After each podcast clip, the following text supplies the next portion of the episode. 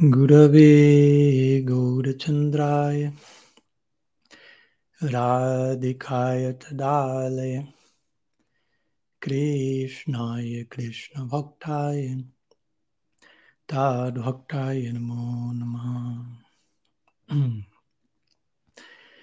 Bienvenidos a todos. Muy buenos días, muy buenas tardes, muy buenas noches, donde quieran que se encuentren. Aquí saludos desde Sri Sri Radha Gopinath Mandir desde Alachua, Florida, Estados Unidos todavía. Y continuando el día de la fecha con nuestro ciclo sobre personalismo radical, el día de hoy nos encontramos en nuestro encuentro número 15 y dentro del ciclo más amplio nos encontramos dentro del subciclo sobre Guru Tattva y el día de hoy vamos a estar nuestro quinto encuentro sobre Guru Tattva, donde vamos a estar hablando de siendo rechazados por el Guru de uno. Pero antes de ir al tema del día de la fecha, como siempre, primeramente vamos a hacer un breve repaso de lo que vimos eh, el jueves pasado. Cuarto encuentro sobre Guru Tattva, donde estuvimos hablando sobre abandonando al Guru. Y allí tocamos distintos temas. Obviamente, por empezar, mencionamos esta idea de Apad Dharma o instrucciones en Shastra que son más bien tipo emergencia, que no son eh, la regla general, sino más bien la excepción a la regla. Y por lo tanto, cuando las escrituras de manera general hablan del guru, van a glorificar a Sri Guru porque no toman en cuenta en esos casos el caso de emergencia, que es cuando un guru puede comportarse de una manera errada. Allí se aplica Dharma, otro tipo de declaraciones que son las que vamos a abordar en parte hoy. Y en base a eso, obviamente, como dijimos, cuando el Shastra habla de Guru, asume que el Guru es cualificado para cumplir esa función, pero uno debe rendirse ante el, nivel de representación que ese individuo establece o manifiesta en relación al principio de Sri Guru. Compartimos en esa clase cuáles son las cualidades a ser esperadas de un discípulo. indagación sincera y una disponibilidad a, la rendición y al sacrificio en relación a esa causa con a la que uno está indagando sinceramente. Y luego también compartimos cuáles son las cualidades idóneas a esperar del guru, no del discípulo, que es conocimiento del Shastra, realización de dicho conocimiento y un ejemplo personal de mente control, de mentes, sentidos controlados, humanidad balanceada, básicamente. Y mencionamos como conociendo las cualidades del guru, naturalmente las cualidades por las, mediante las cuales uno termina rechazando a un guru van a ser lo opuesto a las cualidades que se esperan para uno aceptar a un guru. En otras palabras, si el guru no es capaz de enseñar el Shastra porque no lo conoce, o si se desvía de un comportamiento idóneo, si carece de vida, realización y criterio, si habla falsedad, etc. Citamos algunos versos al respecto. en tal caso, el Shastra menciona uno ha de abandonar a dicho guru. Obviamente también mencionamos que esto no es un, tema barato y un chiste para uno tomarse a la ligera, uno precipitarse en una dirección u otra. Y si el guru se desvía, incluso por un momento, uno idealmente se recomienda esperar, orar, eventualmente incluso hablar con el guru personalmente en tal caso, tratar de ayudarlo en servicio a él. Pero si la desviación en el guru es repetida o es premeditada y el guru no se abre a escuchar y a reconocer sus fallas o a tomar las medidas necesarias para modificarlas, entonces uno ha de abandonarlo. El Shastra menciona. Y, o en, ciertos casos, de vuelta, cada caso es muy específico. Aquí estamos hablando de ideas generales en base a lo que las escrituras mencionan y cada uno de nosotros deberá aplicar estas nociones al, al, caso local o específico. En algunos casos también alguien puede tomar un siksha complementario de cierto sadhu si es que el guru no se ha desviado de manera continua, repetida, premeditada, etc. Eh, también hay lugar para ello. Y obviamente mencionamos que rechazar a un guru, abandonar a un guru que no está desviado, significa abandonarlo por las razones equivocadas y eso constituye un guru aparado. Y obviamente eso no es algo que se recomienda que deberíamos hacer. ¿Qué más? En relación también hablamos cuando un, discípulo deja a su guru por las razones correctas, digámoslo así. Citamos así la Maharaj hablando de cómo la sinceridad es invencible. en relación a que si un devoto sinceramente quiere practicar, pero no, no puede rendirse ante una representación distorsionada que llega a partir de alguien, ese devoto no va a quedar, no va a quedar abandonado, si es sincero, por Sri Krishna. Dimos el ejemplo de Bali Maharaj, y él siendo un Mahajan, una gran personalidad, y, y cómo se volvió una gran personalidad por mantenerse apegado a sus principios, a sus valores, a la verdad, incluso cuando su guru Srukracharya lo invitaba a transgreder sus principios. Mm, también luego comentamos algunas desviaciones o, distorsiones, malinterpretaciones a la hora de rechazar al guru de uno. ¿no? a veces quizás algunos digan, simplemente concéntrate en el lado absoluto, no prestes atención a lo relativo, la desviación que pueda pasar es solo relativa. Pero también mencionamos cómo muchas veces cuando el discípulo comete alguna desviación, incluso relativa, todo el peso y la responsabilidad a veces puesta allí, cuando en verdad en un sentido debería ser la, proporción debería ser diferente, siendo que en un sentido se espera del guru mayor, mejor ejemplo, mayor responsabilidad. Entonces es importante poner todas estas cosas en, la balanza. También mencionamos que hay lugar para uno desobedecer al guru en el espíritu de Guru Seva, sea que si el guru se desvía y uno no, se, no va a obedecer eso para seguir sirviendo el principio de Guru Tattva, o incluso en algunos ejemplos donde el guru está completamente bien situado, pero con el espíritu de servirlo de manera más sustancial, uno aparentemente no va a estar siguiendo una instrucción en un nivel más externo, como dimos ejemplos en la clase anterior también. Y luego concluimos la clase previa hablando del Rasa Lila en relación a, abandonar al guru de uno, en conexión a Krishna tocando su flauta, luego desapareciendo, tocando su flauta en alguna otra parte, y como similarmente a veces Krishna, la voluntad de Krishna se va a manifestar, llegar a nuestra vida a de alguien, en algunos casos tal vez en otra dirección o en otra dirección, y uno debe estar apegado a salir corriendo detrás de ese llamado sin importar dónde esté sonando la flauta, qué forma eso pueda estar tomando. En última instancia mencionamos, no nos estamos rindiendo a una persona, sino que nos estamos rindiendo a un principio que está fluyendo a partir de una persona. Estamos rindiendo a algo que fluye a través de alguien, por decirlo así. Donde quiera que ello esté fluyendo, allí vamos a inclinar nuestra cabeza, por decirlo de alguna manera. Y también mencionamos como si alguien le ha tocado, le tocará o le está tocando atravesar una situación en donde eh, le, es necesario tomar distancia de su guru, no es algo para sentirse uno avergonzado por ello, mal por ello, no es que estoy diciendo buscarlo, buscar esa situación a propósito y celebrarlo, pero por alguna razón nos estará tocando esa experiencia y debemos mantenernos abiertos con esperanza, con fe y agradecidos de que Krishna sigue estando allí en nuestras vidas y guiándonos desde un lugar, desde el otro. Un breve repaso de lo que vimos la semana pasada. Vamos a, a una introducción de la clase de hoy, explicando brevemente algunas nociones relacionadas al título de la fecha, que es, de vuelta, siendo rechazado por el guru de uno. Entonces, lo que vimos en la clase anterior el jueves pasado, tener que abandonar al guru de uno en una situación inesperada, extrema, pero necesaria, obviamente no es algo que uno espera, como dijimos, no es el ideal de una situación, pero puede ocurrir. Entonces, por momentos eso puede ocurrir, lo que hablamos en la clase anterior, la, necesidad de tener que abandonar al guru. De vuelta, siempre y cuando sea necesario, recordemos, aquí no estamos promoviendo rechazar a un sadhu genuino por las razones equivocadas, eso es guru aparat. Entonces, el día de la fecha, habiendo tocado ese lado de la moneda, por decirlo así, teniendo que abandonar a un guru por razones necesarias, hoy vamos a ir a, otro lado de esa moneda, que está conectado a una situación todavía más eh, poco común, por decirlo así, más atípica, que es uno como discípulo siendo ser rechazado por el guru de uno.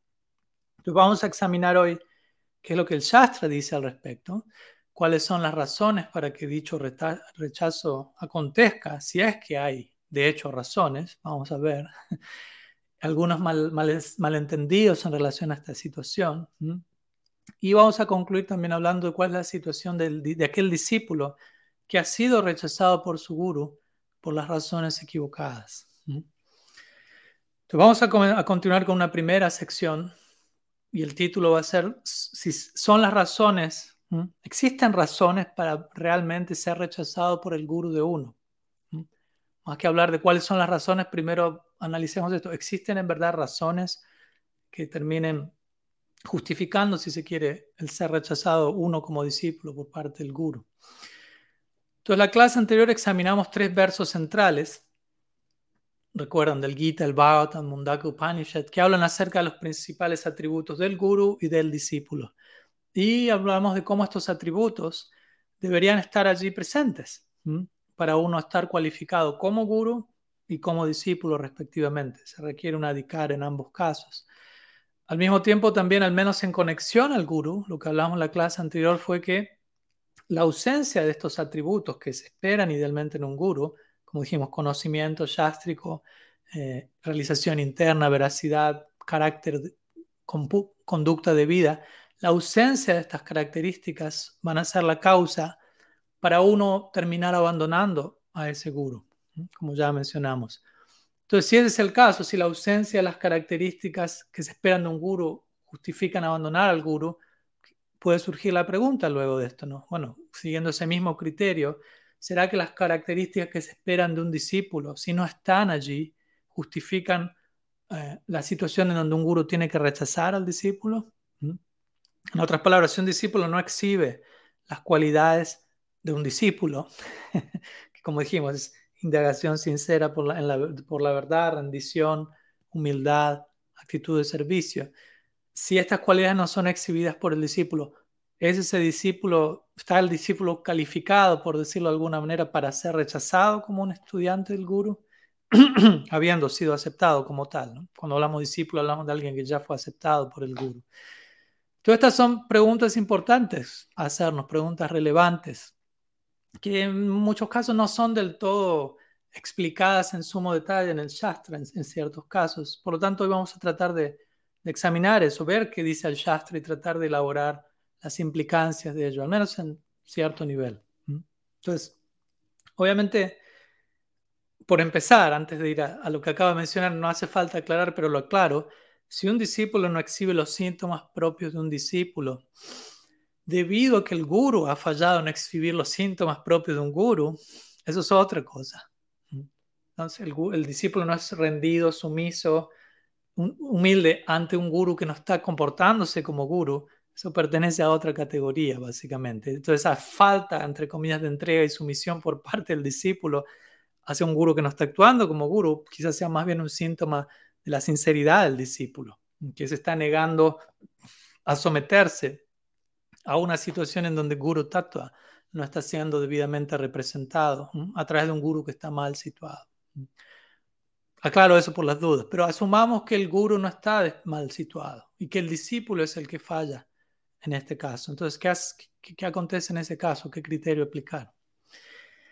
Entonces, como mencionamos en la clase anterior, si un discípulo falla en las cualidades eh, que se esperan de un discípulo, en un sentido, la falla del discípulo no, no es considerada al mismo nivel que la falla del guru.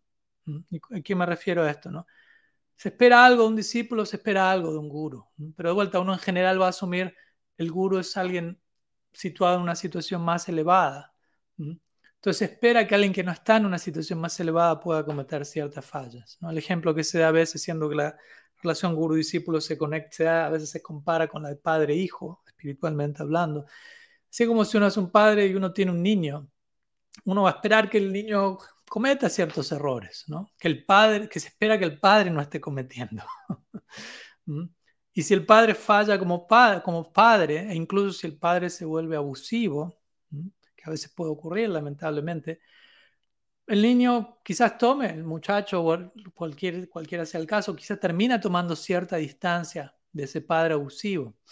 Pero si el niño comete ciertos errores de niño, se espera que el padre perdone eso, que no lo tome muy en serio y que continúe ayudando a su hijo a crecer y a madurar. Entonces, de ese lado, no es que las la fallas del discípulo no son generalmente tomadas al mismo nivel que las fallas del guru. Obviamente con esto no estoy, no, estoy diciendo esto para sobrejustificar un mal comportamiento extremo de parte de un discípulo hacia su guru. No estamos ni justificando ni promoviendo nada de ello, pero simplemente tratando de establecer el marco apropiado de lo que es la relación entre guru y discípulo. De vuelta, el guru es generalmente descrito como un padre amoroso hacia su discípulo, que es como su hijo, su hija, Y, el guru es la personificación, recordemos, del Kripa Shakti de Bhagavan. Kripa Shakti significa la energía dadora de misericordia. La gracia divina del, Supremo fluye al discípulo a través del guru. Entonces, el punto es si el guru es esa personalidad, como un padre amoroso o una madre amorosa, en el caso de una gurvi, un guru en, forma femenina como Vaishnavi, el Kripa Shakti de Bhagavan está fluyendo a través de esa persona en la vida del discípulo, lo cual todo esto deja en claro cuál es la disposición generosa y misericordiosa de alguien sirviendo en esa capacidad como guru. Y, alguien que es sumamente misericordioso y compasivo va a pasar, no pasar por alto en el sentido de obviar y, y mirar hacia otro lado, pero no va a tomar tan en serio ciertos errores que el discípulo pueda exhibir. Y más bien lo va a perdonar y lo va a nutrir afectuosamente, más allá de las imperfecciones que puedan todavía estar presentes en, el estudiante, en el discípulo. Y todo eso va a dar al discípulo gran esperanza, gran, profunda gratitud, extremo deseo de reciprocar a ellos, ¿no? profundo refugio. Básicamente así es como funciona la interacción guru-discípulo. De hecho, el Bhakti Sandarbha, Jiva Goswami allí menciona que es esencial aceptar a un guru, eh, aceptar como guru a un devoto que sea compasivo hacia nosotros como discípulos, porque si esto no es el caso, no vamos a desarrollar afecto por él, por ella. Entonces se deja en claro la importancia de uno desarrollar afecto por el guru, pero el guru comportarse de manera extremadamente compasiva y, afectuosa para con el discípulo. Entonces, en relación con esto, y tomando esta idea, llevándola un paso más allá, recientemente, unos días atrás, casi una semana atrás, compartí una cita de Srila Bhaktivinoda Bodhayan Maharaj, que proviene de un escrito del llamado Enseñanzas Vaishnavas Esenciales, el sendero de la devoción pura, en donde él menciona una serie de puntos bien interesantes en relación a este punto. Si es que el guru puede, si existen razones para el guru rechazar al discípulo, tratemos de mantener en mente la naturaleza misericordiosa y generosa que el guru representa, el Kripa Shakti de Bhagavan. Entonces, Srila Bodhaya Maharaj dice lo siguiente, voy a leer la cita. La conexión entre el guru y el discípulo es eterna. Un guru genuino nunca rechazará a sus discípulos. El maestro espiritual no es un individuo, él es tatua, akanda guru tatua. Esto significa que el principio de guru es uno. Y en verdad, el maestro espiritual es el parampara entero, completo, ya que él o ella es la corporificación o la personificación de todos los gurus previos. Tal como he explicado previamente, los gurus son las expansiones de la misericordia del Señor Supremo y por lo tanto son ellos mismos extremadamente misericordiosos. Por, lo tanto, ¿cómo es que ellos pueden rechazar a sus discípulos? Entonces, en esta cita, Srila Bodha el Maharaj da un ejemplo muy, una declaración más que un ejemplo muy claro y muy contundente. Y básicamente él dice, un guru fidedigno nunca va a rechazar a su discípulo. O en otras palabras, si el discípulo es rechazado, entonces el guru no fue fidedigno, siguiendo la lógica de esta, de esta declaración. Y cuando aquí digo el guru no fue fidedigno, por no fidedigno no me refiero, no, no intento, no estamos condenando por completo a esa persona, pero al menos estamos dando a entender que en el momento de tal rechazo, esa persona no estaba representando al guru tatu de manera fidedigna, no en ese momento. Y esto es lo que aquí Srila Bodhaya Maharaj menciona, ¿no? en esta cita al describir también este punto importante que ya mencionamos, el guru no es un individuo. Sí, hay Vyasti Guru, pero en última instancia el guru es un principio, el principio de Sri Guru, o Akanda Guru Tattva, como él lo menciona. Y con esto él también da a entender que si un Vyasti Guru, un individuo, un agente de la agencia, rechaza a un discípulo erradamente, eso no significa que la agencia de Guru Tattva, Sri Guru, Samasti Guru, ha rechazado a ese discípulo. Vamos a hablar más de esto más adelante hoy en la clase de hoy. Y luego él concluye de vuelta en esta cita enfatizando la extremada, la, naturaleza extremadamente misericordiosa del guru, lo cual va a ser imposible para él o para ella llevarlo a rechazar a un estudiante, a un discípulo, sin importar qué tan desviado esté. Básicamente esa es la idea que le está compartiendo aquí. Entonces, nuevamente, al citar esto y al compartir esta idea, no estoy tratando de sobrejustificar nada, ni de promover, bueno, el discípulo puede hacer lo que quiera, total, el guru nunca lo va a rechazar. No estamos promoviendo ese tipo de mentalidad calculadora y abusiva, pero sí estamos tratando de establecer ciertos puntos importantes que deben ser considerados en, relación a este punto en particular, a esta situación. Y quizás escuchando todo eso a esta altura alguien quizás pregunte, bueno, pero ¿será que el Shastra dice algo al respecto? Ok, aquí tenemos la cita de un sadhu, pero ¿qué dice el Shastra al respecto? ¿no? tenemos Guru, Shastra Sadhu. ¿El Shastra habla algo al respecto de esto? ¿Mm? En relación a... ¿El Shastra contempla la posibilidad de un Guru rechazando a su discípulo? Entonces, ¿hay algún ejemplo? ¿Hay, algo que el Shastra menciona? Así como el Shastra vimos en la clase anterior, el Shastra deja en claro cuándo rechazar al Guru. Quizá nos preguntamos, bueno, hay ciertos versos que hablan de cuándo rechazar a un discípulo que el guru haya aceptado. ¿Mm? Eh, personalmente he hecho bastante investigación al respecto y no he encontrado ninguna, ni una sola declaración al respecto, lo cual de alguna manera confirma lo que la Bodai Maharaj acaba de, acabo de citar de él y, y demás declaraciones. Lo que sí, sin embargo, una sección que de alguna manera se acerca a esto es una serie de versos que se encuentran en el Hari Bhakti Vilas de Srila Sanatan Goswami. Pero como vamos a ver, ya voy a compartir los versos. Interesantemente, en esta serie de versos, estos versos no hablan acerca de rechazar a un discípulo que, fue aceptado por el guru como tal, sino que estos versos hablan del guru rechazando a un candidato a discípulo antes de haber sido aceptado como discípulo. Lo cual es una diferencia sutil, pero muy importante. Y la cual nuevamente da a entender ¿no? Eh, que si el, el guru acepta al discípulo, y ojalá lo haya aceptado cuidadosamente, y el discípulo ha aceptado cuidadosamente a su guru, la idea que sea es, una vez aceptado, el guru a partir de allí debe aceptar al discípulo por completo y no rechazarlo. Te voy a compartir los versos del Hari Bhakti Vilas al respecto. Dicen lo siguiente. Pese a que un maestro espiritual puede aceptar a un alma rendida quien, tenga, quien tiene fe y devoción como su discípulo, incluso aunque no tenga todas las demás cualidades que ya han sido mencionadas, el guru debería evitar hacer discípulos, o sea, iniciar discípulos que tengan las fallas que van a ser descritas a continuación. Entonces aquí vemos en claro como el verso dice, el guru debería evitar hacer discípulos. ¿no? Está hablando de alguien antes de iniciar a alguien, antes de aceptarlo como discípulo. Uno no debería aceptar como discípulo, nuevamente ahí la idea, a una persona que es, y ahora viene la lista, perezosa, impura, orgullosa, miserable, desviada, eh, enojada, apegada a la gratificación sensorial, codiciosa, envidiosa, celosa, engañadora o de carácter áspero. Uno no debería aceptar una persona que se ocupa excesivamente para obtener ganancias materiales, quien obtiene dinero por medios ilícitos, quien disfruta de la esposa de otra persona, quien es, eh, eh, quien es ofensivo hacia las personas santas, quien falsamente clama ser erudito, quien no sigue ningún voto, quien gana su vida con gran dificultad, quien encuentra fallas en otros y quien da aflicción o que da aflicción a los demás.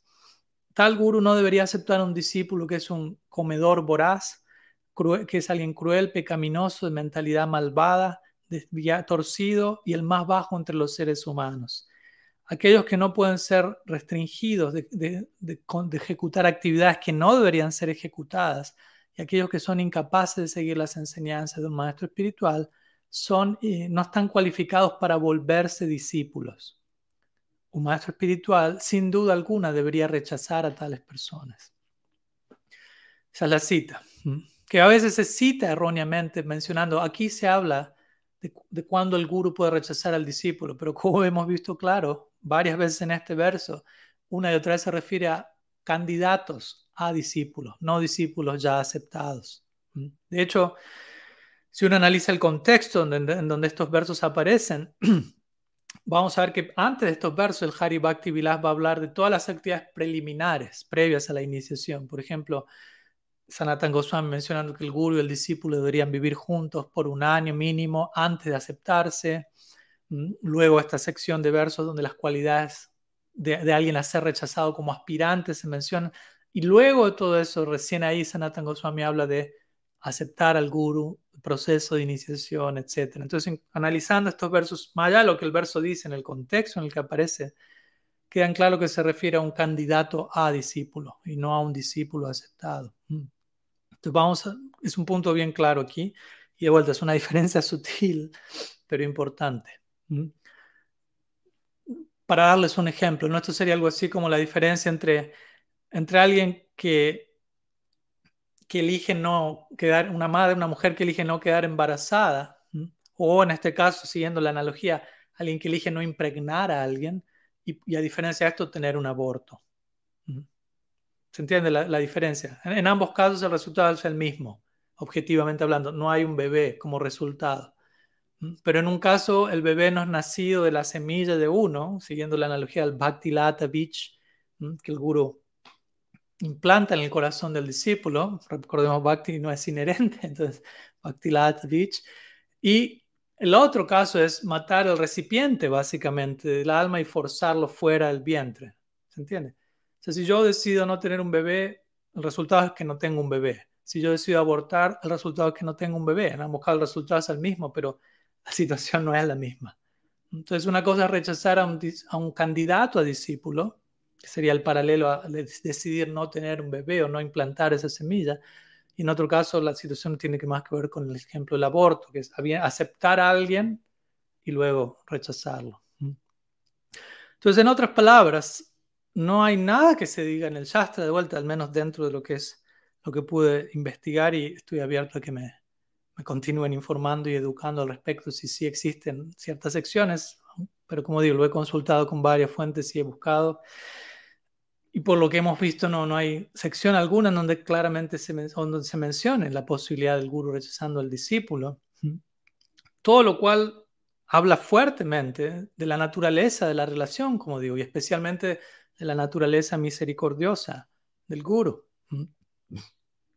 Y de la responsabilidad que el guru tiene, a diferencia de la responsabilidad que el discípulo tiene. De hecho, unos versos en el, en el Haribhakti Vilas, unos versos después de los versos que ya acabo de compartir, hay un verso que dice, así como un rey debe tomar responsabilidad por las fallas de sus ministros, y así como el esposo debe tomar responsabilidad por los pecados de su esposa.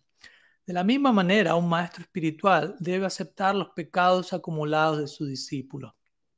Entonces ahí vemos el nivel de responsabilidad de parte del guru hacia el discípulo. ¿Qué decir de rechazar al discípulo? Aquí se dice el guru debe aceptar al discípulo con pecados incluidos y aceptar eso lo cual nos habla claramente qué tan, tan nada, no, no solo que tampoco, qué tan nada se habla acerca de la posibilidad del rechazo.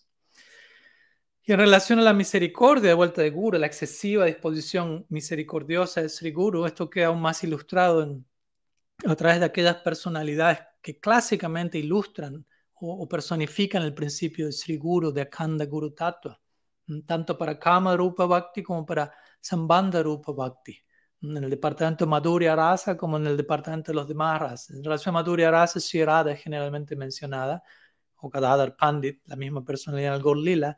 En relación a Sambandha Rupa Bhakti, Sakya, Vatsalya, Dasya, Shanta, Balaram es generalmente mencionado como la personificación de Akanda Gurutata o Nitai, Srinitai Chand en el Gorlila. Y si analizamos la vida de cada uno de ellos, quienes representan el principio de Gurutata, vemos su excesiva misericordia. Balaram Baladev no rechazando, por ejemplo, a Duryodhan como su discípulo en, lucha, sabiendo quién era Duryodhan. Nityananda Prabhu, que decir, la personalidad última de, la gracia sin causa más excesiva, ¿no? abrazando plenamente a personalidades como Jagai y Madai, que lo estaban atacando a él. Gadadhar Pandit, Sri Radha, Gorlila, no rechazando a nadie, ni siquiera a Balav, a Balavacharya, a quienes otros asociados a Mahaprabhu se mantenían distantes de él que decir Sri Radha misma, ¿no? Su nombre es Karuna Mai, cuya misma esencia está compuesta de misericordia y tantas otras cualidades que ella posee que hablan de sus atributos de, de, de, gracia radical, por decirlo así. De vuelta, quizás alguien pueda citar, alguien quiera mencionar un ejemplo como el de Calabia, ya que mencionamos Balaran con Duryodhan, nos fuimos al Mahabharat por un momento, y puede decir, bueno, está el ejemplo de Calabia, que fue rechazado por Dronacharya. Pero en realidad, de vuelta, Dronacharya nunca aceptó a Calabia como discípulo. Cuando Calabia se acercó a él le solicitó que sea su guru, Drona no aceptó eso. Entonces, él fue rechazado, de Calavia fue rechazado como un candidato a discípulo, no como un discípulo aceptado. Que de vuelta confirma lo que el Hari Bhakti Vilas menciona que acabamos de citar. La diferencia entre aceptar a un candidato a discípulo y aceptar a un discípulo que ya de por sí fue aceptado. Entonces, por lo que hemos visto hasta ahora, es que, eh, de vuelta, un guru es cualificado para ser rechazado. Mencionamos si él exhibe las cualidades opuestas que se esperan de un guru. Pero en relación al discípulo, acabamos de ver, no se aplica el mismo criterio. si un, discípulo exhibe o no exhibe las cualidades que se esperan de, un discípulo, no es razón suficiente para que el guru lo rechace a esa persona como discípulo. Entonces, lo, que de vuelta esto nos muestra ¿eh? Es en gran parte la, responsabilidad, como mencionamos en la relación guru-discípulo, como buena parte de la relación cae, recae principalmente en el guru y no tanto en el discípulo. Con esto de vuelta no estamos promoviendo irresponsabilidad en el discípulo. recordemos el ejemplo de padre e hijo. habiendo dicho eso hasta ahora, vamos a tratar de, obviamente, de considerar todo lo más que podemos y poner todo en la balanza, al menos tanto como podamos. Y considerando lo que ya se dijo hasta ahora, quizás pueda surgir otro argumento. Tratemos de invocar la mayor cantidad de purvapaksha posible para balancear nuestra presentación o de argumentos ante nuestros propios puntos. Quizás alguien puede ser, bueno, tal vez en el comienzo guru y discípulos aceptaron ambos sobre la base de, que ambos, guru y discípulo, exhibieron las cualidades que se esperaban de cada cual en la relación pero debería haber cierto espacio para que el guru sea libre de rechazar al discípulo si con el tiempo el discípulo que se comportó bien en un comienzo se comporta extremadamente de manera diferente y malvada eh, eventualmente. De la misma manera que se aplica el mismo, podríamos decir, se aplica el criterio para un discípulo en relación hacia un guru, como vimos en las clases anteriores, un discípulo puede abandonar a un guru, aunque ese guru en el comienzo se, estaba bien situado, si eventualmente esa persona se desvió puede ser abandonada. Entonces, ¿por qué no dar al guru ese mismo espacio? Y de hecho, como dijimos, ¿no? aunque no hay declaraciones en las escrituras que apoyan esa idea, porque se enfatiza la responsabilidad principalmente en el guru y la naturaleza extremadamente misericordiosa de él, eh, y no tenemos declaración alguna en Shastra sobre la posibilidad de un guru rechazando a un discípulo, sí encontramos un ejemplo en las escrituras bastante conocido, importante, que podría de alguna manera conectarse con esto y vamos a intentar ver qué tanto se conecta, que es el ejemplo de Madhavendra Puri y Ramachandra Puri, en donde Madhavendra Puri rechaza a Ramachandra Puri, o al menos parece que lo rechaza, o lo rechaza en cierta medida, etc. Ahora, dicho eso, interesantemente, lo que si vamos al Chaitanya Charitamrita, si vamos a los distintos versos donde se, se presenta esta, esta historia, el Chaitanya Charitamrita no, no deja en claro y no menciona directamente que Madhavendra Puri rechazó a Ramachandra Puri como discípulo por completo. Y de hecho en los comentarios a esa sección, por ejemplo, Srila Prabhupada, él en varias ocasiones habla del guru castigando al discípulo, no rechazándolo, y castigándolo como algo favorable para el discípulo, como una muestra incluso de la misericordia del guru hacia el discípulo. Luego en el, en el Chaitanya Charitamrita, en el verso 32 del tercer capítulo, Ante Lila, octavo capítulo, perdón, de la Ante Lila, se menciona que Ramachandra Puri recibió Nigrahera. Nigrahera en este caso se refiere a castigo, lo cual de vuelta no habla tanto de ser, haber sido abandonado, rechazado por su guru, sino castigado.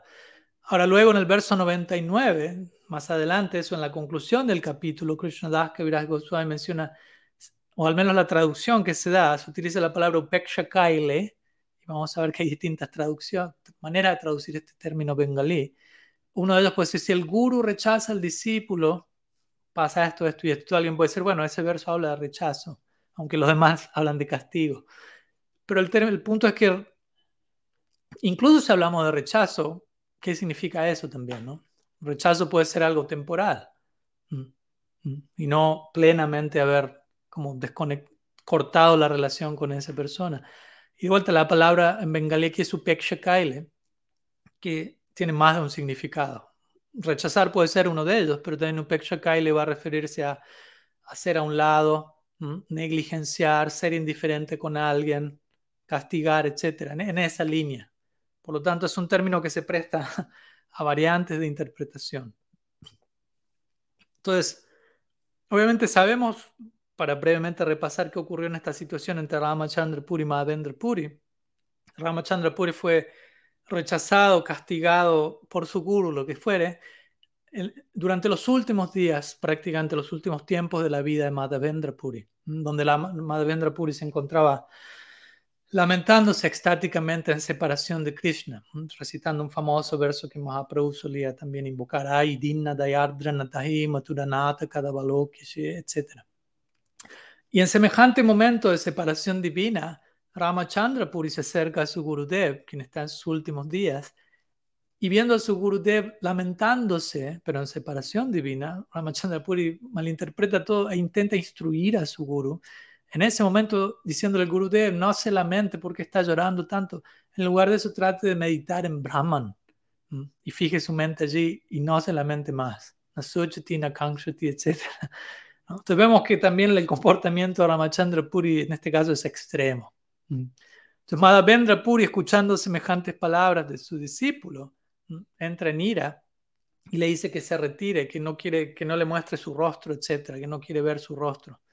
Entonces, como se dice como resultado de Guru Aparat, de lo que Ramachandra Puri cometió en ese momento, luego Ramachandra Puri se volvió un crítico prácticamente todos y de todo, incluido Mahaprabhu mismo, como se describe en el Chaitanya Charitamrita. Entonces, si alguien quisiera tomar este ejemplo como, este caso como un ejemplo de un guru rechazando a su discípulo, que como vimos no es claro que Ramachandra Puri realmente rechazó, eh, que Mahavendra Puri realmente rechazó a Ramachandra Puri como discípulo, pero si alguien quisiera tomar esto como un caso, debemos dejar en claro también, esto es una situación totalmente extrema. Tratemos de poner todo en la balanza.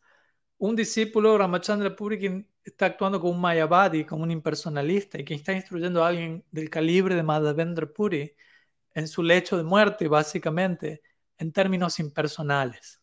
O sea, peor imposible, por decirlo así.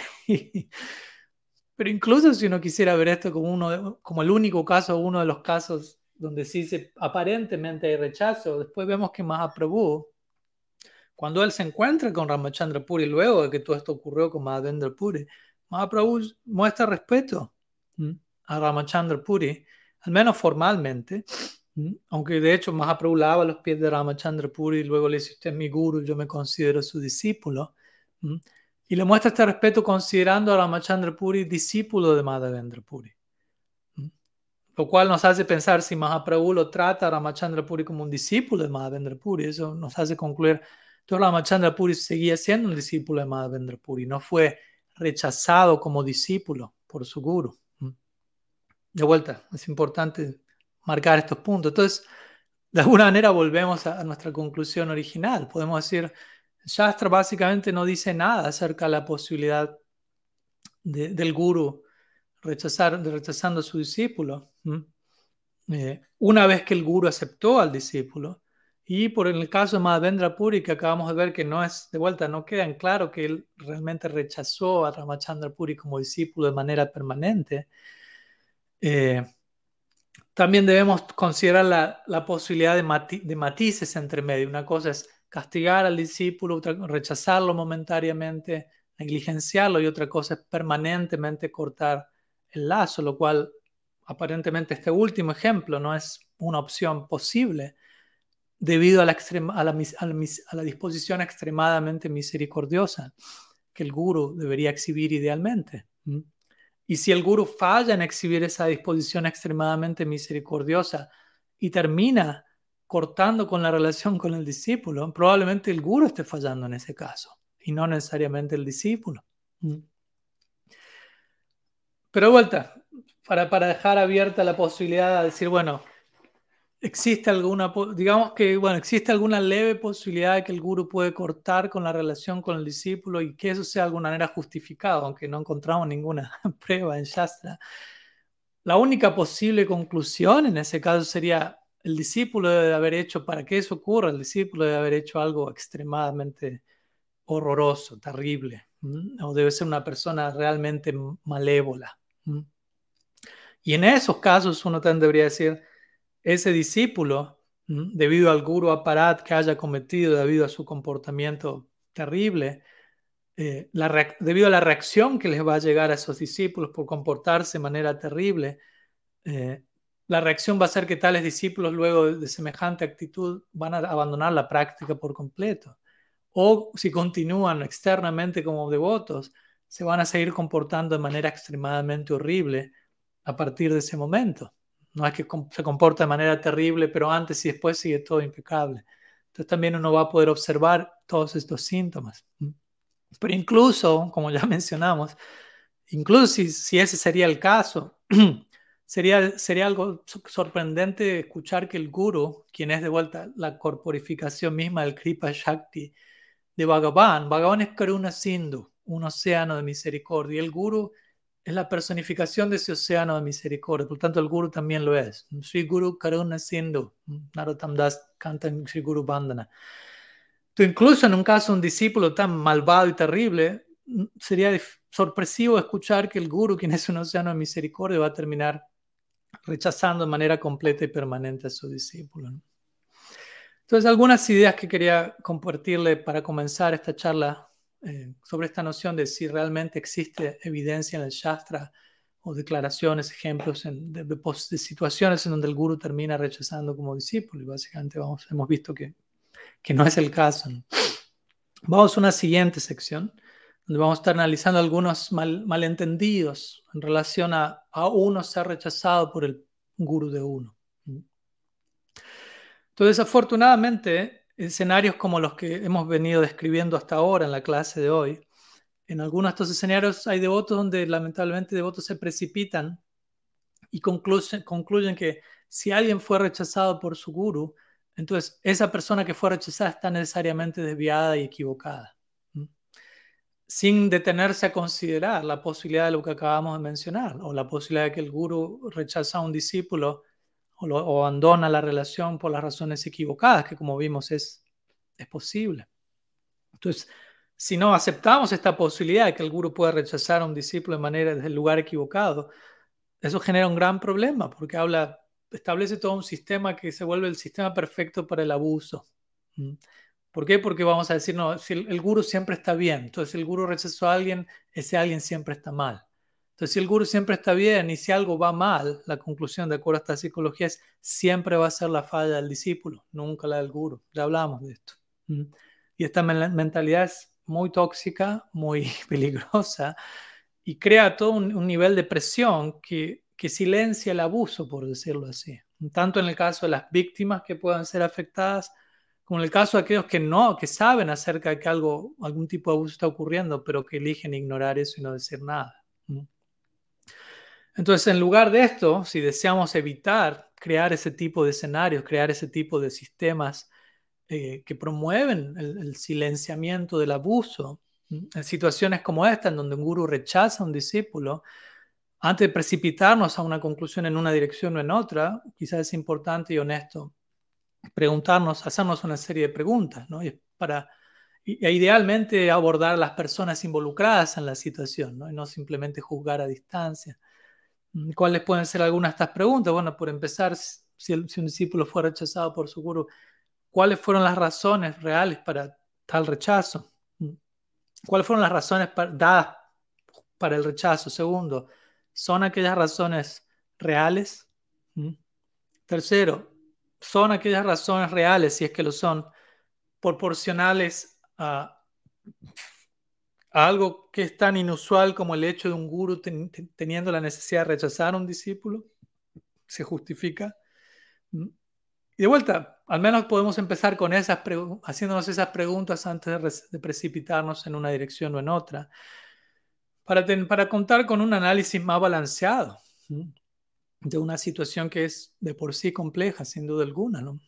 Pero el punto es que debemos aplicar escrutinio a ambas partes por igual, no necesariamente hacia una o hacia otra. Entonces, ya hemos escuchado que si un discípulo rechaza a un guru de manera injustificada, tal discípulo se ocupa en una falla muy grave en relación al maestro espiritual, conocida como guru aparad, para ser más preciso. Entonces, yo creo que también es lógico concluir, ¿no? Si un discípulo rechaza a un guru por las razones equivocadas, también podríamos decir, lo mismo se aplica si un guru rechaza a un discípulo por las razones equivocadas. Si un guru rechaza a un discípulo por las razones equivocadas, podemos decir, entonces ese guru está cometiendo aparad. Sí se aparad, no guru aparad, sí se aparad. O guru aparad, una ofensa hacia, hacia el principio que ese guru se supone que está representando también.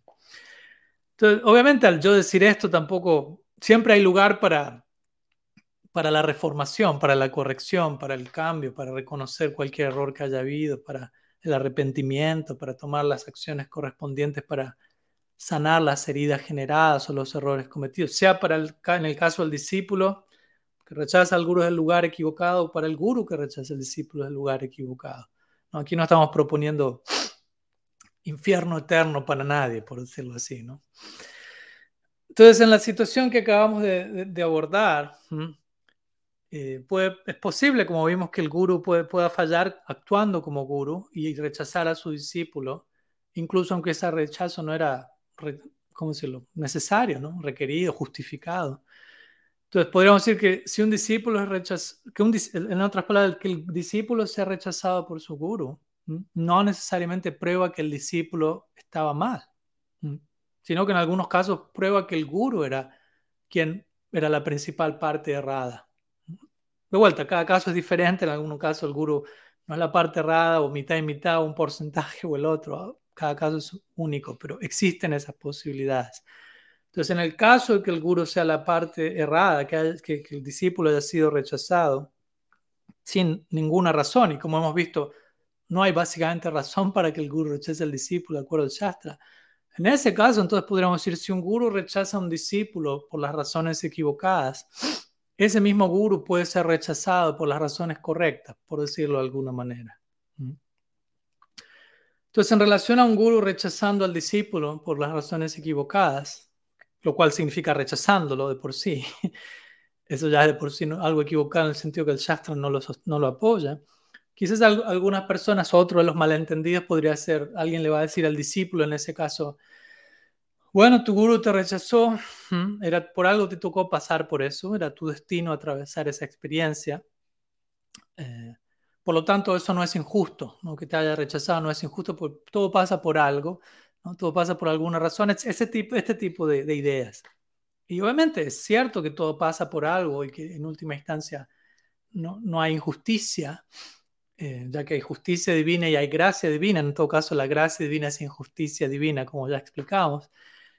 Pero el punto es que si, por ejemplo, ok, por algo a uno le toca pasar lo que le toca pasar, perfecto, no es injusto, pero si en el caso del guru rechazar al discípulo, el guru rechaza al discípulo con una por algo que el discípulo nunca hizo. Por ejemplo, el guru dice, él hizo eso y es, el discípulo nunca hizo eso. Entonces, el hecho de que el discípulo tenga que atravesar esa situación no quiere decir que la falsa acusación que se está presentando sobre él sea cierta. Entonces, hay que separar estas dos cosas.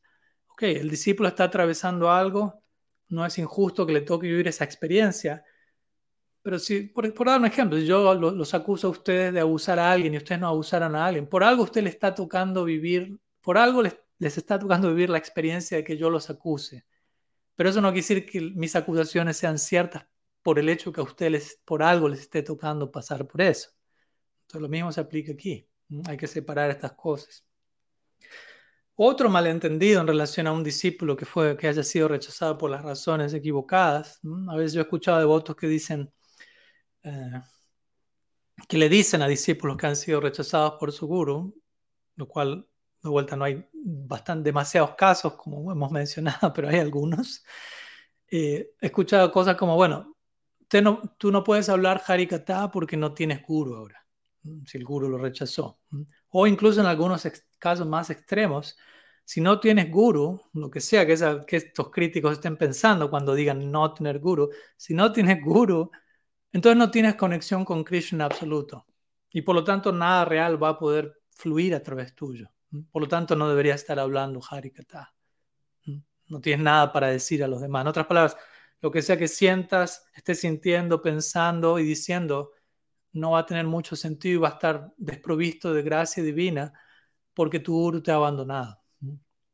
Incluso si uno fue rechazado por las razones equivocadas o por ninguna razón en sí.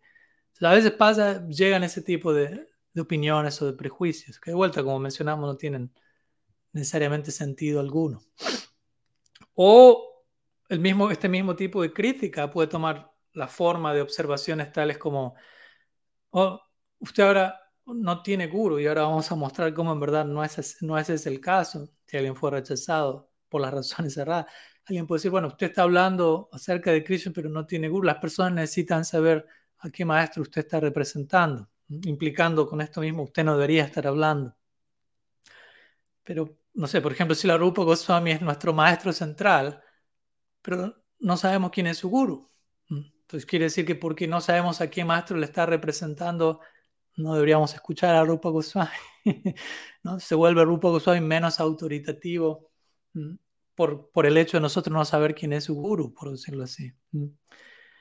Y de vuelta, alguien que ha sido rechazado de manera injusta, de manera falsa, no merecida, puede seguir perfectamente representando a la Gaudiya Sampradaya, ya que esa persona estrictamente, si fue rechazada por las razones equivocadas, y como mencionamos ya, no hay razón alguna para que el guru rechace al discípulo, lo abandone del todo.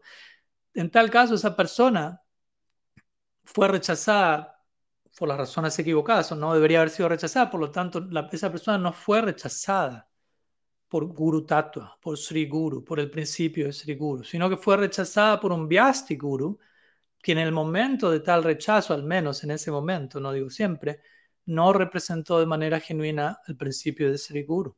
Entonces, en ese caso, ese discípulo no, no ha sido rechazado, no ha sido abandonado del refugio Guru. Por lo tanto, no hay, no hay un rechazo en el de, de, ese discípulo en el sentido sustancial, en el sentido sustancial de la palabra. Fue un rechazo en un nivel formal, pero en un sentido interno, esa persona se mantiene, si es sincera, conectada con Guru Tattva. En otras palabras, para ya concluir esta sección, si un representante de la agencia de Guru Tattva, recordamos, el Vyasti es el representante de la agencia Samasti, si ese representante rechaza al discípulo por las razones equivocadas, o como dijimos, por cualquier razón, no hay razón para el rechazo, eso muestra que tal rechazo no viene de Guru Tattva mismo, sino más bien que ese, lo que la, esa situación muestra es que el guru individual no está representando debidamente el espíritu y la esencia del, departamento de Guru Tattva al rechazar al discípulo. Por lo tanto, la conclusión en esos casos es que Sri Guru, Kanda Guru Tattva, no ha rechazado al discípulo, lo cual significa que el discípulo no ha perdido el refugio y la guía de Sri Guru. Entonces, obviamente, habiendo dicho eso, quizás alguien se pregunte, ok, diga, se entiende, hace sentido, pero no deja de ser una situación atípica, inusual. Entonces, en esas situaciones, ¿cuál, ¿cuál, es la situación de esos discípulos que fueron rechazados sin ninguna razón o por razones equivocadas, que fueron abandonados por sus gurus? Eh, entonces, en otras palabras, que, que, fueron rechazados en cierta medida, pero que en un sentido más sustancial no fueron rechazados por Guru Tattva. ¿Cuál es la situación de esas personas? O incluso en relación a la clase anterior, cuando hablamos de uno abandonar a un guru por las razones correctas, ¿cuál es la situación de aquellos discípulos que abandonaron a sus gurus por las razones correctas, pero que no han tomado refugio oficial en otro Vaishnava, por decirlo así? ¿En, en qué sentido ellos eh, tienen guru, siguen teniendo guru. ¿En qué sentido siguen teniendo guru? ¿Mm? Entonces vamos a, concluir nuestra clase de hoy pasando a una siguiente sección abordando ciertas respuestas, ciertas ideas en relación a estas preguntas. Entonces la siguiente sección, el título es ¿cuál es la, justamente cuál es la situación de un discípulo que ha sido rechazado injustamente por su guru o que ha abandonado a su guru por las razones correctas? Recordemos estas dos posibilidades, las dos caras de la moneda. Entonces comencemos con una frase de Siddhar Maharaj que viene a mi mente, en donde él dice, no tener guru significa que donde quiera que miro, siento no puedo confiar. Así él describe la situación de no tener guru. porque vamos a abordar qué significa tener guru, no tener guru. En otras palabras, lo que implica esta cita es si uno siente que uno, que uno puede confiar en el contexto de la situación actual, de haber sido incluso rechazado por, por, un guru o habiendo abandonado a un guru por las razones correctas, si uno aún siente puedo confiar, entonces aún uno, uno todavía tiene guru, siguiendo la idea de Sila Siddhan Maharaj. Pero si uno siente que no puede confiar en ninguna dirección, incluso si uno todavía tiene un guru formalmente, en un sentido sustancial, esa persona no tiene guru, de acuerdo a las palabras de Sila Siddhan Maharaj. ¿no? De cuando digo tiene, no tiene, blanco, no estoy diciendo blanco, negro, hay tantas posibilidades y niveles entre medio, pero espero se entienda la idea. Te voy a desarrollar esta sección, última sección, en base a, un artículo que, escribí unos tres años atrás, interesantemente, que se llamaba, o que se llama, ¿Quién es realmente nuestro guru? ¿Mm? Y que fue escrito en su momento como un intento de dar cierta claridad y esperanza a, algunos hermanos espirituales míos en esa época, cuyo guru, mi primer guru, eventualmente terminó teniendo graves problemas de abuso sexual y, y ellos, los discípulos, encontraron una situación tremendamente confusa, completamente agitados, confundidos y preguntándose, bueno, pasó esto ahora, ¿cuál es mi relación con el principio de guru en esta situación, en este momento? ¿Cuál es mi ¿Dónde está mi relación con Krishna? ¿Está, ¿Está, aún funcionando? Y si está aún funcionando, ¿qué forma ha tomado? ¿Cómo eso estaba funcionando? Entonces, aunque este artículo fue escrito en conexión a, a ese caso en particular, en relación a aquellos devotos que tuvieron que abandonar a su guru, lo cual fue el tema de la clase anterior, las ideas de ese artículo y lo que vamos a compartir hoy también de alguna manera se aplican a alguien que fue rechazado injustamente por el guru de uno. Entonces, obviamente, en, estas dos posibles circunstancias que he descrito, abandonar al guru por las razones correctas, siendo rechazado por las razones equivocadas, la experiencia generalmente del discípulo en esas situaciones que uno se ve, uno fue arrojado a un limbo turbulento, desconcertante, donde no en un comienzo no sabe, en un inicio quizás tengo guru aún, no tengo guru, tengo refugio, no tengo refugio, y uno se cuestiona con con, lógica, con sentido, o sea, qué medidas tomar para seguir adelante con mi práctica, cómo seguir adelante con mi práctica, de manera que me mantenga conectado al principio de la gracia divina. Son preguntas necesarias y válidas. Cómo recalcular y reformar y, seguir adelante. Entonces, en semejante situación, uno se puede preguntar eso, ¿no? ¿Qué, ¿Qué hacer si la fe de uno la fe que uno tenía depositada en una persona, en un individuo en particular, en un guru en particular, se ha visto considerablemente dañada por razones entendibles y razones inevitables. Entonces, ¿qué hacer? ¿Debería uno cambiar, cambiar de guru o no cambiar de guru?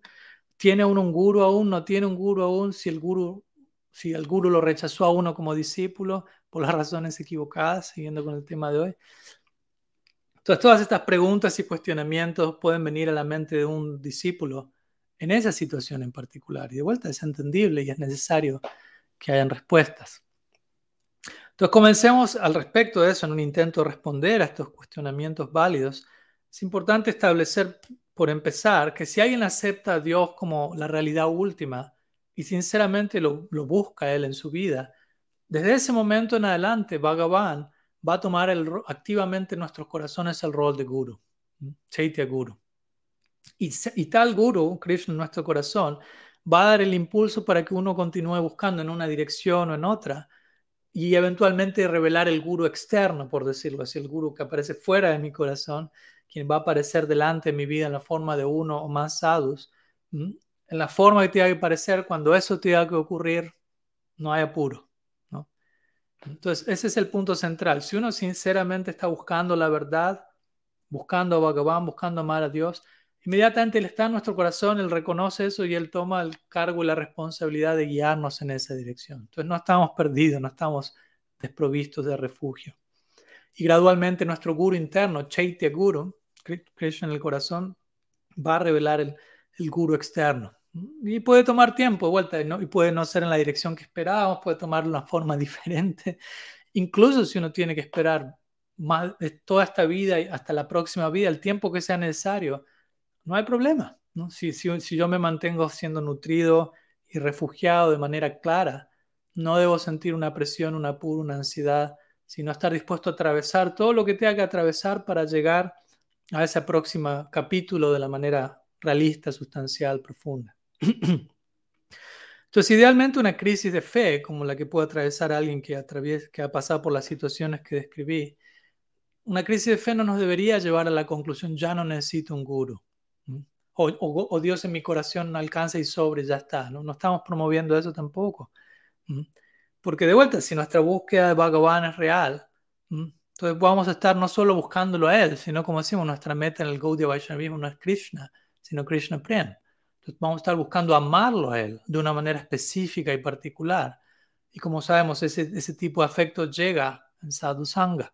Para, y, y, si buscamos amarlo a Él de una manera puntual, para responder a ese anhelo y deseo en nuestro corazón, Bhagavan mismo se va a manifestar en nuestras vidas eventualmente en la forma de un sadhu, de vuelta uno más sadhus que van a constituir una forma condensada de ese tipo de afecto a través del cual anhelamos servir a Bhagavan. Entonces, como digo, todo esto no es una excusa para con el Chaitya Guru me alcanza y sobra, por decirlo así. Entonces, en esta manera vamos, existen diferentes... Lo, único que va a haber en nuestra vida son nuevas manifestaciones del mismo Guru Supremo. No, es, que estamos, no es que estamos cambiando. Lo, único, lo, que único, lo, que lo que va a estar aconteciendo únicamente son diferentes manifestaciones del mismo principio supremo de Guru Tattva, del mismo principio inagotable, Akanda Guru Tattva, que siempre es, fue y será la, verdad absoluta, no dual, no divisible, Akanda Guru Tattva. ¿no? no estamos hablando de gurus 2, 3, 4, esto hablamos al comienzo de la serie, sino uno. Y ese principio aparece en nuestras vidas de acuerdo a la necesidad del momento de una determinada forma en un determinado momento.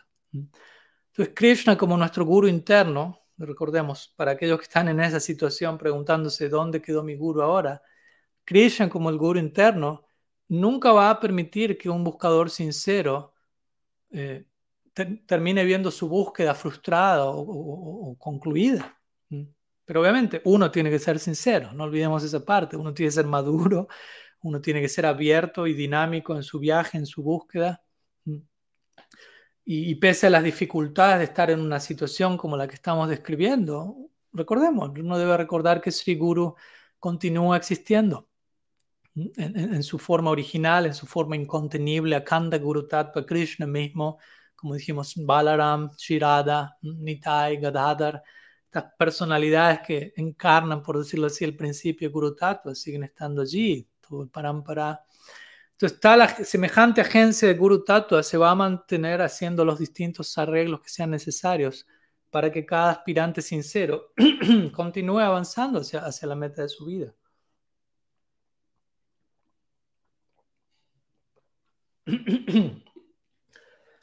Podemos dar un ejemplo a este respecto de cómo, cómo acontece o cómo funciona este arreglo en la vida del discípulo sincero. Y de hecho, este fue un ejemplo que fue dado por uno de mis gurus anteriores.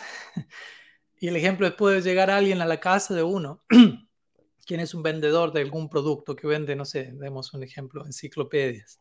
Entonces la persona llega a nuestro hogar y nos convence para comprar una colección de enciclopedias, nosotros la pagamos, pero la persona no nos da la enciclopedia, nos dice que la enciclopedia va a llegar a nuestro hogar eventualmente porque tiene que mantener esa enciclopedia para ofrecerla a otras personas. Pero los días pasan, nosotros pagamos, pero no recibimos la enciclopedia. y eventualmente nos damos cuenta que nos estafaron, que la gente que representaba esa agencia nos estafó. Entonces contactamos a la agencia central directamente y ellos se dan cuenta, hoy nuestro agente no nos representó debidamente. Entonces, ¿qué va a hacer esa agencia?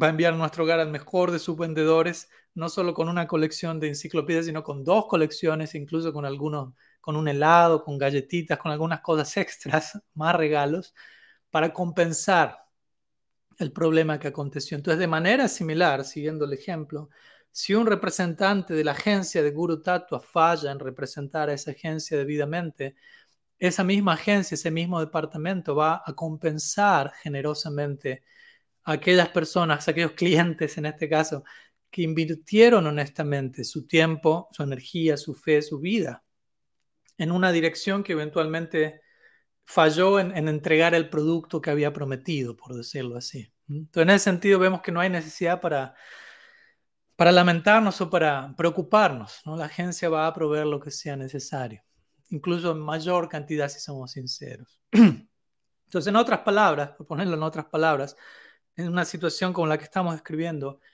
el gurú interno nunca va a permitir que alguien deje de avanzar hacia su meta y el buscador sincero nunca va a permitir que nada ni nadie lo detenga en su progreso hacia su meta. ¿Mm? Entonces, las dos partes están allí. El guru interno no va a permitir que eso ocurra y el buscador sincero no va a permitir que eso ocurra. La primera parte está siempre allí presente infaliblemente, ¿no? El guru interno está cumpliendo con, esa parte. Entonces, la segunda parte nos toca hacerla a nosotros, ser buscadores sinceros. Y, que nada nos detenga en nuestra búsqueda por la verdad. Entonces, estrictamente, de vuelta, siguiendo esta idea, incluso si ha tocado pasar por una situación compleja con un, con un representante, o más de un representante de la agencia Guru Tattva, estrictamente hablando, el guru no ha sido cambiado y el guru no puede ser cambiado si concebimos esta noción de guru como uno. Únicamente la presentación externa va a cambiar en, los casos que estamos describiendo, pero el principio esencial sigue siendo el mismo, Sri Guru, Akanda Guru Tattva. Mm. Entonces, lo que resta para el discípulo es ahora reconocer dónde está mi guru ahora, dónde este principio, esta agencia se está manifestando, de qué manera, dónde este, este departamento sagrado se está revelando de manera real, permanente en mi vida, en este capítulo actual. Entonces, si como discípulos, esa es nuestra parte, si como discípulos nos mantenemos sinceros y moviéndonos en esta dirección, tratando de alcanzar a Bhagavan, de vuelta, nada nos puede detener, nada nos va a detener. Como Srila Maharaj nuevamente mencionó, cuando alguien le, le, preguntó cuál es el guru más importante, Diksha Siksha Guru, él dijo, el guru más importante es el que más te está ayudando. Punto. El que más está ayudando a avanzar hacia, hacia tu meta en relación a lo que estamos hablando. Y en algunos casos, en unas situaciones como las que estamos escribiendo, el guru que más nos está ayudando a avanzar nuestra meta puede ser Dios en nuestro corazón, como el Chaitya Guru. Debemos dar lugar a eso, al guru interno. A veces en nuestra tradición hay, Gaudiya hay bastante énfasis en, sí, tenemos un Chaitya Guru, pero el mayor énfasis es no podemos relacionarnos con el Chaitya Guru de ninguna, prácticamente ninguna forma. No tenemos esa capacidad por lo tanto necesitamos al guru externo, llamémoslo así, apareciendo delante de nosotros para poder entender qué es lo que Chaitya Guru nos está diciendo. Y cuando eso, cuando este punto obviamente siendo que puede ser cierto, es cierto en cierta medida o en ciertos casos, en circunstancias como las que estamos describiendo aquí, o en otras situaciones también, también hay lugar, como vemos, para refugiarnos, conectarnos, escuchar, tomar refugio en Sri en esa representación en particular dentro de nuestro corazón. Porque si este no es el caso, y quizás hay un, em, un, ¿cómo decirlo? un énfasis excesivo únicamente en el guru externo, en el vyasti guru, en la figura del guru, muchas veces terminamos descartando por completo la presencia de Dios en nuestro corazón. Terminamos viviendo, olvidando ese hecho. Que en el caso de un bhakta no va a ser, en el caso de un devoto no va a ser Paramatma, va a ser Krishna mismo en nuestro corazón. ¿Qué tan pendiente tenemos eso?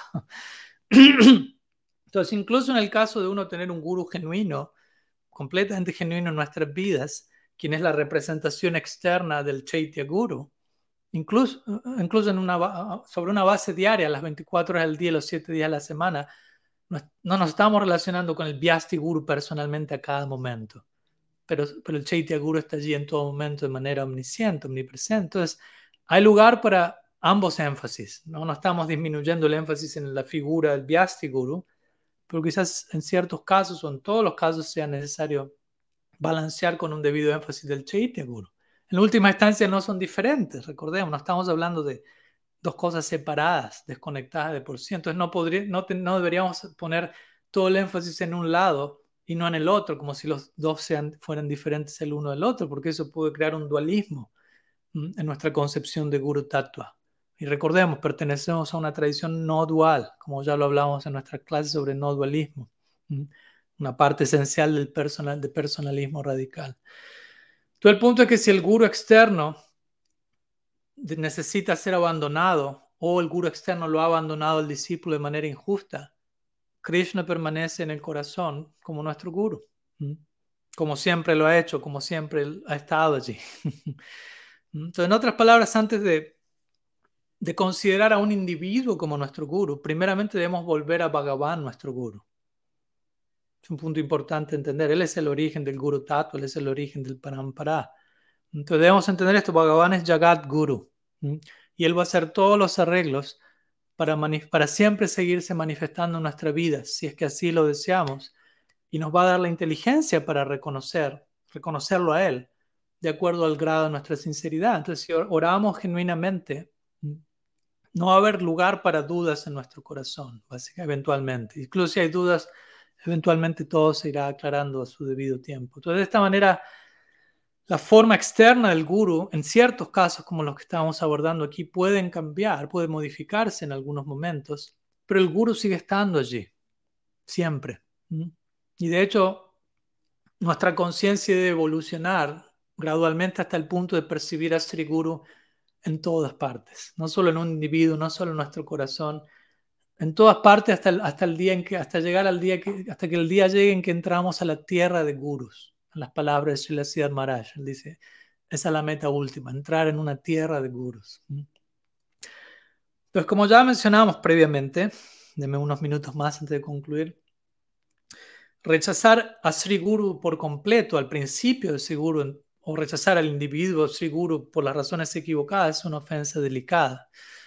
Pero si por otro lado alguien nos está instruyendo para actuar en contra de nuestros principios eh, o en contra de los principios revelados en el Shastra y en revelados a través de los sadhus, desobedecer a esa persona no va a representar a parada alguna, tal como cuando Bali desobedeció a Srukracharya, quien le, que le aconsejó que no diese caridad a Vamandev, como ya sabemos. Entonces, si las palabras de un Vyasti Guru no apuntan a nutrir nuestro vayan, sino más bien lo opuesto, el uno abandonar a esa persona no representa ofensa alguna.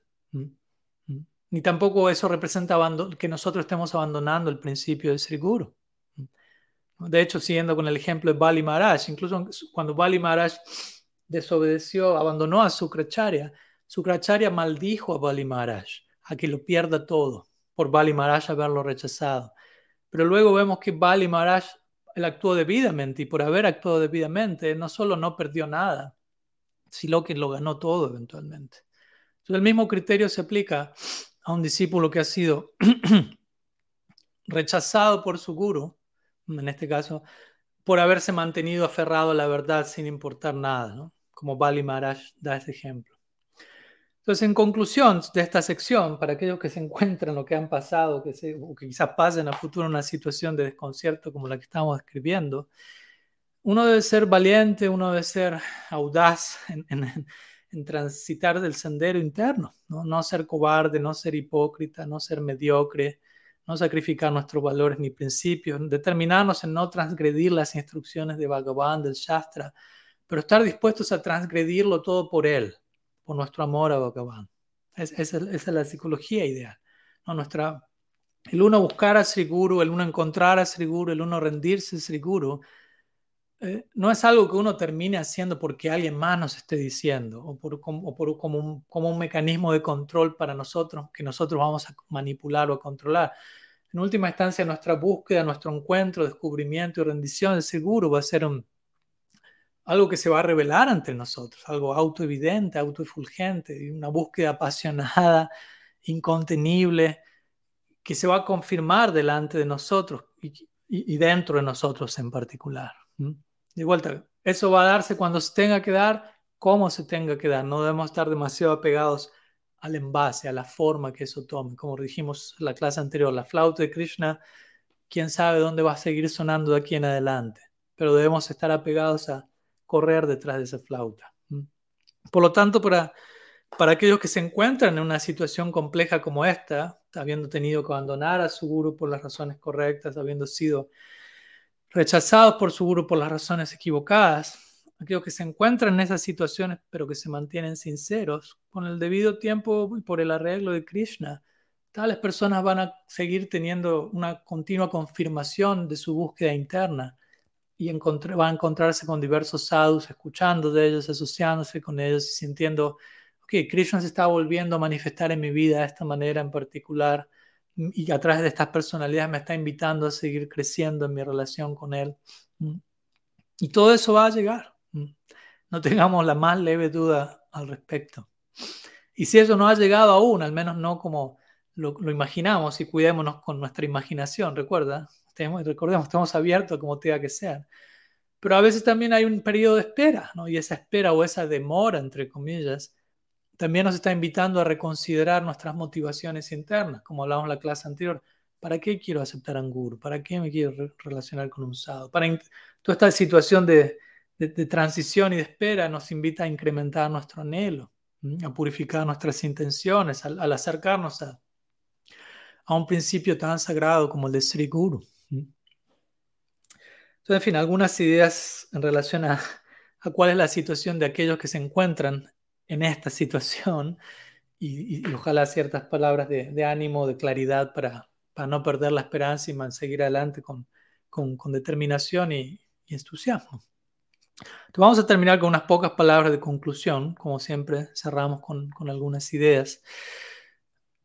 Habiendo escuchado lo que se dijo hasta ahora, quizá algunas personas de mentalidad un tanto más estrecha, sin querer condenar a nadie, quizá escuchen, tales personas escuchen lo que hablamos hoy y piensen, estamos diluyendo la idea del guru, eh, pero quizá piensen eso por el hecho de que no estamos siendo tan fanáticos como esas personas vayan a hacerlo en relación a guru tattva.